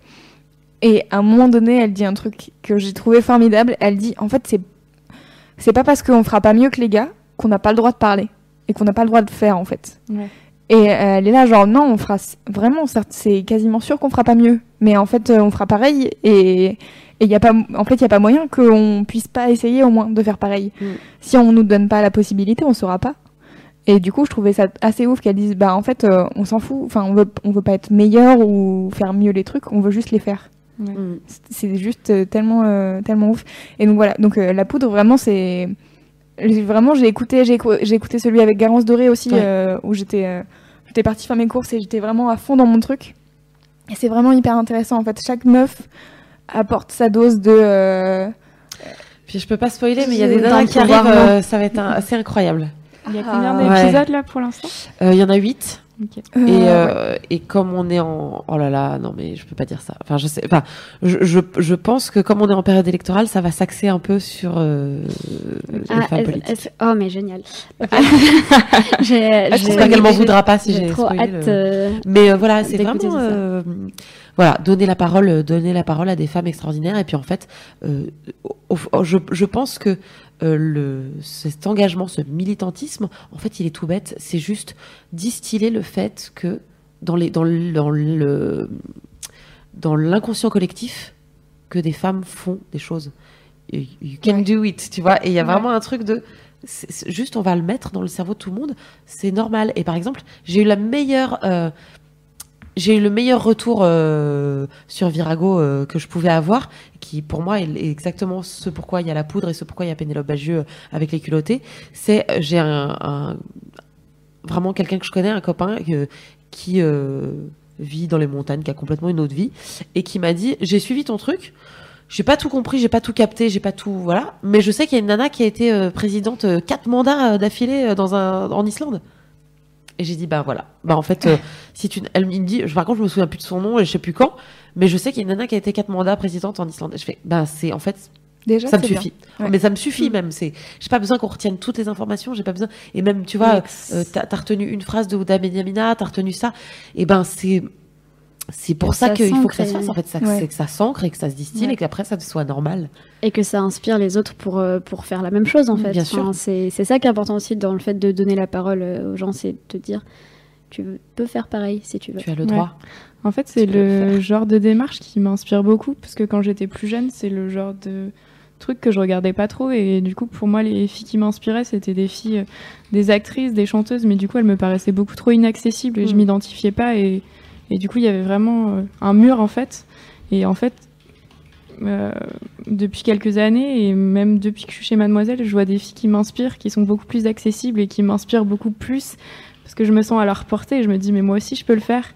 Et au 8 mars, c'était hyper fort parce qu'on avait que des filles hyper inspirantes qui étaient là et en fait, elles étaient totalement normales. Et Quand, On quand on était s'est aperçu que, enfin, nous ça nous l'a beaucoup fait, euh, notamment quand on a interviewé Najat Vallaud-Belkacem et qu'on s'est dit, donc en fait c'est une personne humaine oui, euh, qui mange des bonbons comme nous, euh, qui se ronge les ongles comme nous et qui, euh, qui, voilà, qui est vivante. C'était très Et- drôle. Elle- puis, ce qui est marrant, c'est que Najat Vallaud-Belkacem, pendant qu'on faisait une interview, à un moment donné, elle fait What the fuck? Mm. Et après, il y a, il y a Clémence qui conclut le podcast en disant euh, On vous retrouve tout à l'heure après la pause musicale pour continuer à niquer vos complexes. Et elle enlève son casque et fait What? Et c'est- C'est vraiment genre. C'est les réactions de de tout le monde en fait et c'est juste euh, maintenant enfin tu l'as pas derrière un écran euh, euh, au parlement enfin tu l'as pas en en personne publique. Enfin, elle était en tant que personne publique, mais c'était beaucoup plus à la, à la cool, etc. Et donc, Mm. du coup, tout de suite, ça devient une personne accessible. Et C'est l'avantage de, de, de, de notre société aujourd'hui aussi, c'est que tu peux de toute façon potentiellement avoir toujours un retour sur ce qu'un un mot que tu dis à quelqu'un que tu aimes bien. Enfin, euh, tu as quand même beaucoup plus de, de possibilités de- de- de- d'accéder à certaines personnes. quoi. J'ai la, sensation. Ouais, je suis assez d'accord. Et pour euh, conclure euh, sur la poudre, est-ce qu'il y a un des portraits qui t'a vraiment particulièrement marqué? Ah bah je crois que c'est celui de Pénélope Bagieux forcément ouais. parce que parce que ça me ça me parle et, c'est surtout que ça euh, ça m'a parlé en fait dans la démarche de vraiment dans sa démarche de recherche et de et de parler de ces filles-là et je me suis dit c'est rigolo parce qu'elle elle parle sur la façon dont elle dessine sur la façon dont elle et en fait je me retrouve exactement dans ses propos alors que je les fais pas les dessiner, je vais vraiment bosser les textes, je vais ensuite chercher des costumes, je vais ensuite- chercher à, comment moi les incarner. Donc c'est un truc euh, complètement parallèle. C'est un peu enfin c'est un peu bizarre parce que j'ai l'impression qu'on est cousines. Elle, euh, tu vois, après cette phrase, je vais pas la contacter parce qu'elle va penser que je suis folle. Mais tu vois, c'est comme une cousinade, quoi. C'est ma cousine d'Amérique. C'est euh, où on, est lié par ce truc-là. euh, Ouais. Voilà. Elle ne le sait pas, mais moi je suis très liée à elle. ok, c'est vraiment chelou. C'est de la fièvre, je tiens à le rappeler, c'est moi tranquille. Non, c'est. Moi, j'ai j'ai hâte de voir ce que vous allez Ouais. faire ensemble. Ouais, voilà. ça va se passer. non, mais je pourrais, je pourrais, enfin, j'ai des idées comme ça de déclinaison de toute façon de, de Virago et, et peut-être à un moment donné d'avoir des vrais gens, enfin des vrais gens dans le cadre, c'est-à-dire des vrais, les vraies personnes dont je parle dans le cadre à côté de moi. Oh là là, Ah, ça serait fou, ça. Ouais. Ouais. Ouais. Mais j'ai d'autres déclinaisons qui arrivent de. Regardez comment elle tease Attends, c'est pas fait, mais. Donc je rappelle que n'hésitez pas d'aller euh, à aller euh, vous abonner à la, à la chaîne de Haute GG. Je Oui. vous l'ai mis euh, en lien sur le chat. Ah, c'est gentil. Et bien sûr, ça sera en lien sur l'article de Mademoiselle. Euh, écoutez, je pense qu'on peut conclure. euh, c'est ça qu'on aime, qui était extrêmement intéressant et plein de plein de débats et de réflexions. J'ai trouvé ça très cool. Mm. Ouais. Euh, merci à toutes les trois d'être venues euh, pour parler de, de vos obsessions du moment. Merci à Merci, toi, Louise. C'était trop chouette. J'espère que vous, ça vous a plu sur Internet et que vous êtes content d'avoir découvert euh, des, des nouvelles choses. Et j'espère que ça sera euh, vos prochaines obsessions euh, du moment à vous. Euh, je mettrai bien sûr donc euh, toutes les références et tous les liens dans l'article de Mademoiselle dédié au C'est ça qu'on aime d'aujourd'hui. Et le replay il sera disponible bah, dès après la fin du live sur YouTube et en audio demain. Oui. J'ai oublié de dire un truc, juste une Bah, petite parenthèse, mais le, le, la poudre, j'ai vu genre aujourd'hui qu'ils ont lancé un Kiss Kiss Bank Bank pour, euh, Ah, pour, euh, pour se, je vais tout de suite chercher ça. euh, mieux, je crois. Voilà, j'ai même pas le- les tenants et les aboutissants, mais j'ai vu ça aujourd'hui, donc peut-être que ça- Je cherche. voilà, si les gens veulent regarder ça. Hmm, nouvelles écoutes. Voilà, pendant que tu cherches, je vais Hop. voler le livre euh, qu'a apporté Esther et je vais descendre faire les poubelles. En effet, nouvelles écoutes que coûte? C'est le titre de leur campagne Kiss Kiss Bank Bank. Très bon. titre. Euh, et en fait, je pense que donc Nouvelles Écoutes, c'est la société de production qui produit la poudre. Euh, et donc, à mon avis, le but, c'est de créer d'autres podcasts que la poudre. Ils ont, Ah. En fait, ils ont deux podcasts. Ils ont Banquette et la poudre. Banquette, c'est ça parle de foot, il me semble. Euh, et donc, du coup, je, à mon avis, ils vont avoir d'autres podcasts qui vont arriver. Et ça, c'est cool. Oh. de qualité. Peut-être quatre autres, quatre bien. nouveaux Ah bah programmes. Écoutez, je vous Trop mets bien. le Kiss Kiss Bank Bank tout de suite. Est-ce que j'arrive à écrire et à parler en même temps presque? Écoutez. euh, Trop fort. euh, du coup, voilà, donc tous les liens demain euh, avec le Kiss Kiss Bank Bank de nouvelles écoutes, très important. Euh, et puis, bah, le, le podcast sera disponible en audio dès demain après-midi, je pense, sur SoundCloud et sur toutes les applis de podcast et sur le flux RSS des podcasts de Mademoiselle. Donc, pour y accéder, vous allez sur mmz.li slash mad podcast, MAD et podcast au singulier tout seul, voilà. Euh, et puis n'hésitez pas à nous donner de l'amour et à en parler à, à vos copains et à vos copines parce que en fait vous êtes les meilleures personnes pour dire pourquoi vous aimez bien Ah les oui. podcasts de Mademoiselle. Mm. Et, euh, et moi ça me fait toujours très, très plaisir quand je reçois vos messages pour dire que vous aimez bien. Donc euh, voilà, c'est du donnant donnant, vous êtes gentils et moi ça me fait trop ça me fait trop plaisir et j'essaye de refaire des podcasts qui vous font plaisir. C'est voilà. du win-win. Écoutez, on essaye. On va conclure avec. Alors, quel est le morceau qu'on écoute à la fin? C'est Claire Louise avec le titre My Heart. Ciao, merci Internet. Salut. et merci, Merci, encore les filles. Internet. Au revoir.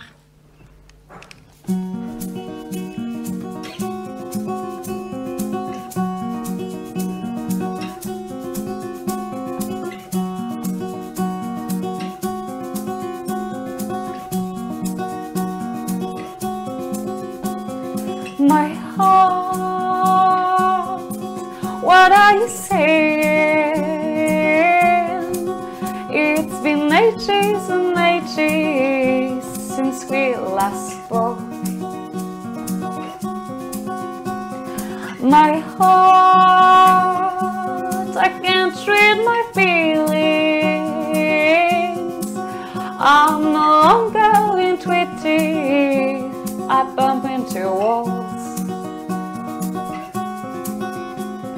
My heart, I was willing to hear when I was lost in the desert. Now it's too late to go back, and I feel your answer. Oh.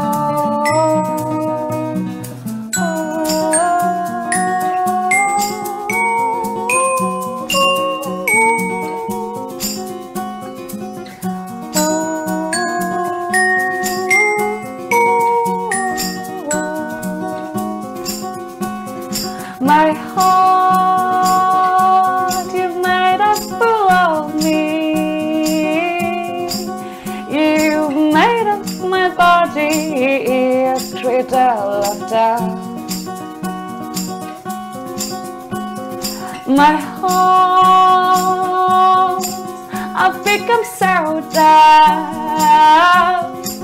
Will I hear you speak again and again? My heart, maybe I've made a mistake since you closed your doors.